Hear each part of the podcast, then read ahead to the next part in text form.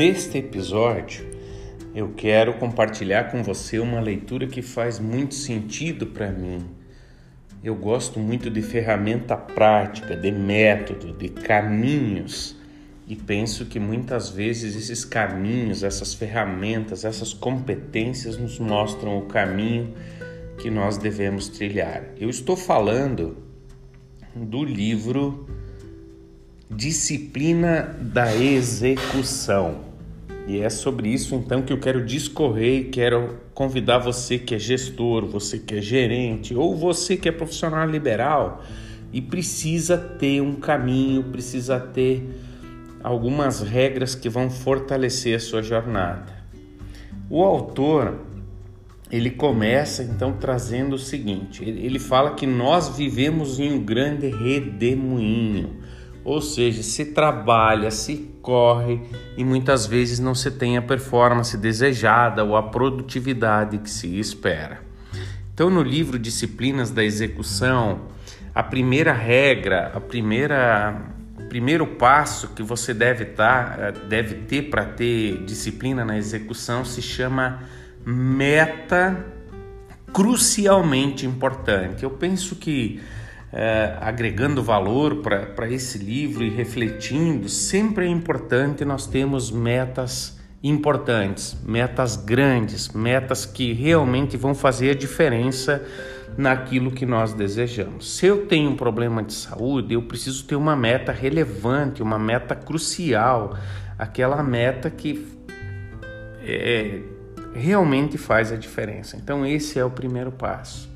E se você parar nesse momento agora, no seu trabalho ou naquilo que você quer refletir, qual é a sua meta crucialmente importante? Aquela meta que vai vai ser relevante, que vai fazer muita diferença na sua vida.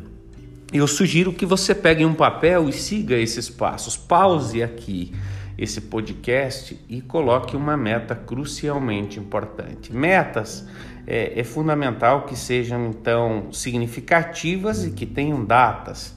Né? E que sejam específicas também. A meta, quanto mais abrangente, mais difícil de alcançar. Então, o bacana é que você tenha uma meta que seja crucial e que seja específica, ou seja, quando, é, como, o que.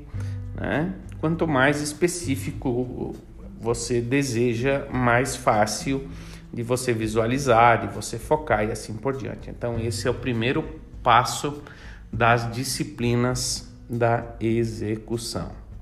O segundo passo o autor chama de alavancagem. Então seria quais são as duas tarefas que você, se você fizer, vai acelerar esse processo. Então eu sugiro que você elabore duas pequenas tarefas que vão acelerar o processo. Dentre as opções que você tem, quais são as duas coisas que se você focar vão favorecer para que você consiga atingir o objetivo? Então são as tarefas menores, para é, construir o caminho e chegar até o resultado, até a meta crucialmente importante. Por exemplo, é, se a meta crucialmente importante for perder 10 quilos né, em seis meses, é, o que, que você vai fazer? Você vai ter que consumir menos calorias diárias e queimar mais calorias.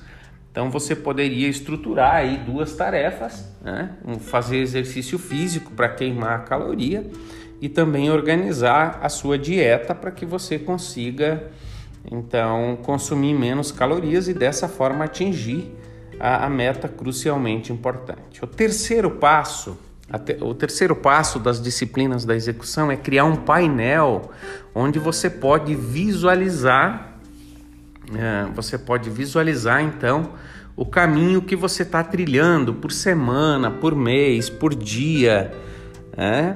É importante nesse painel que você vai construir você colocar o quanto você já alcançou com direção à meta, o quanto falta percentualmente, né?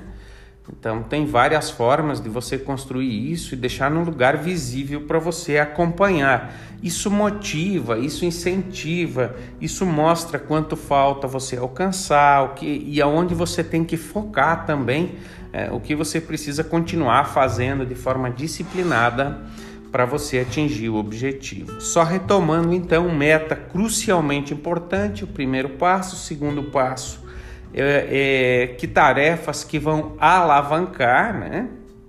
Duas ações aí que alavancariam a, a meta importante. O terceiro é criar um painel para você mensurar, para você acompanhar o, o seu desempenho num local visível, um painel com informações acessíveis, como no futebol, por exemplo, né? Você sabe o resultado, sabe o tempo disponível, então você isso motiva a você a buscar a vencer a partida. E por último, o último passo é a responsabilização, ou seja, é você pegar para você, é você assumir o compromisso com você mesmo para que você atinja o resultado desejado e para que você siga esses passos, não abandone aquilo que você se propôs. Essa é uma obra que me inspirou muito. Eu fui convidado para realizar um workshop e, e, a empresa, então, uma, uma startup brasileira que precisava de disciplina uh, para conseguir resultados na área, especialmente na área comercial. Mas penso que em todas as áreas é fundamental você ter disciplina. E esse livro então me inspirou e foi a base, a minha referência para esse workshop. Se você gosta de e faz sentido para você desenvolvimento pessoal, autodesenvolvimento, liderança, comunicação, participe do nosso treinamento presencial Programa Excelência, Pessoas e Resultados, um programa para você se conectar com você, trabalhar a sua humanidade, desenvolver competências para você desenvolver. E essa é uma das ferramentas que nós utilizamos para potencializar você na sua carreira, na sua vida pessoal, nos seus relacionamentos, para você ter os resultados que você deseja. Se você preferir, uh, me siga no Instagram, arroba TheClayMasterCoach, ou também me chame pelo meu WhatsApp no 54991449825.